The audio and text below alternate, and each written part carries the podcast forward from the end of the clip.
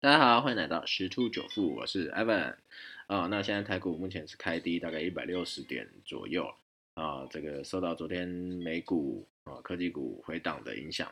好，那我们先来看一下欧美的一些情况。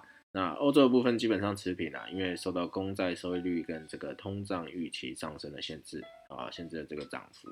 那美股的话，就是又是因为这个公债殖利率，所以抛售了这个科技股啊，造成这个三大指数。啊，都是收低啊。那这个如果有在听 Evan 的这个呃频道的话，会发现早在诶这一阵子啊，一开始就是因为这个疫这个疫情啊，到底有没有被控制，影响了这个市场。后来又出现了疫苗，疫苗的这个进度好，或者施打的情况影响这个市场啊，到最后出现了振兴方案，到底如何如何又影响了这个市场啊？因为这些东西后来现在又影响到了公债利率，公债利率又影响到了市场。其实这一些到底为什么会影响市场呢？啊，因为这些跟这个经济复苏是有很大的关系啊。那所以这经济复苏的好坏速度啊。啊，都会影响到整个金融市场，这是最主要的一个原因。啊，那目前看起来啊，这个话题依然会持续。啊，尤其是这个刺激方案啊，因为刺激方案还没有真正完全的定案。好，现在好像送最后一个，不知道参议院还是众议院。啊，那拜登也有稍微妥协，原本好像是说十万美金以下的都可以拿补助款，那现在好像限缩到八万美金以下。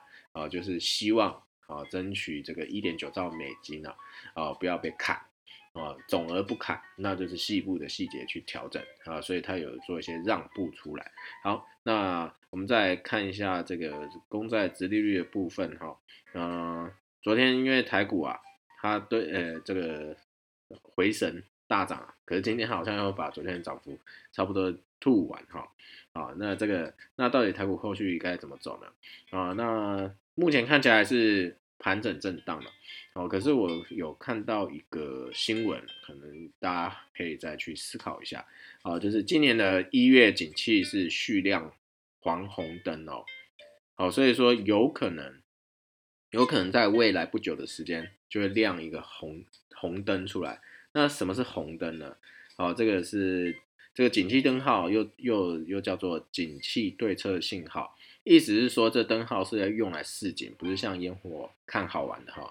所以对灯号示警，内阁啊，就是以前内阁就是严拟对策做应应，这是一九七七年创这个灯号的一个目的。所以景气太热或太冷，对经济都有隐忧啊。它这灯号有五种颜色，由冷到热，分为是蓝、黄、蓝、黄、蓝、绿、黄、红、红。好，那就告用透过这个颜色来告诉大家，现在景气情势到底是冷还是热？太冷就得振兴，太热就得循环啊，刹车一下啊。那很早期的时候，今天会对景气红灯的诠释就是刹车。那景气很冷要振兴，大部分都可以理解。那为什么景气热要去刹车？因为景气太热通常会伴随着炒股、炒房，所以股价、房价哦就会大涨。啊，如果不刹车，可能炒过高的形成泡沫，泡沫终究是有风险的。一旦崩解，资本市场就哀鸿遍野，实体经济也会受到波及。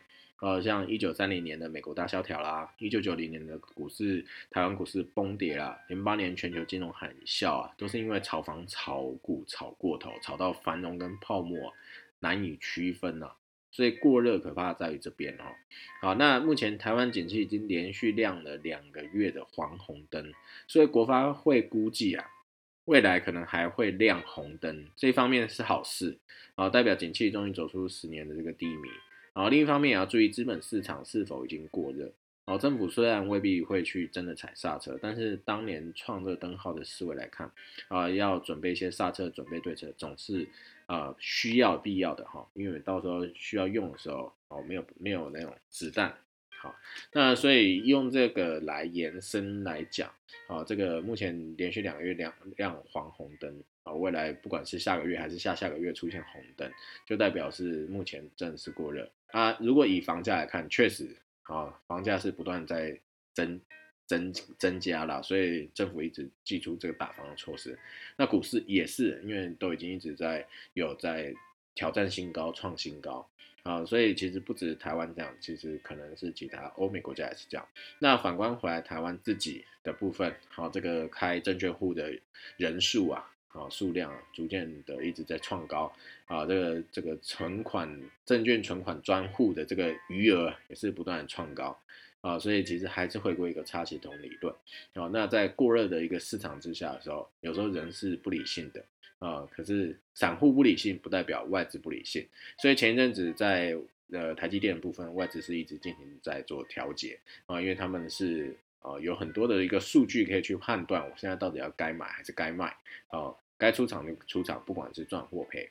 那如果这样看起来的话，呃，如果按照刚刚的这一个新闻内容来说，蓝灯就是过热，过热就有可能有泡沫的疑虑啊，所以还是要多注意一下，这个随时都有修正的可能性啊。那之前有提到说。目前有一些呃消息是收集到，是说预计在四月可能会有一个回档，啊，不是不是进入熊市，而是一个回档，啊，在多头的过程中回档百分之十到二十是一个正常的一个情况，啊，但基基本上只要不要回超过百分之二十，甚至到百分之三十，那就不会正式进入一个熊市。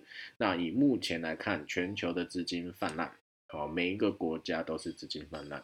啊，所以这个资金的热潮还是会持续啊，做一个回档以后，年底的一些行情，哦，我相信还是可以期待的。好，那我们今天分享就到这边喽，拜拜。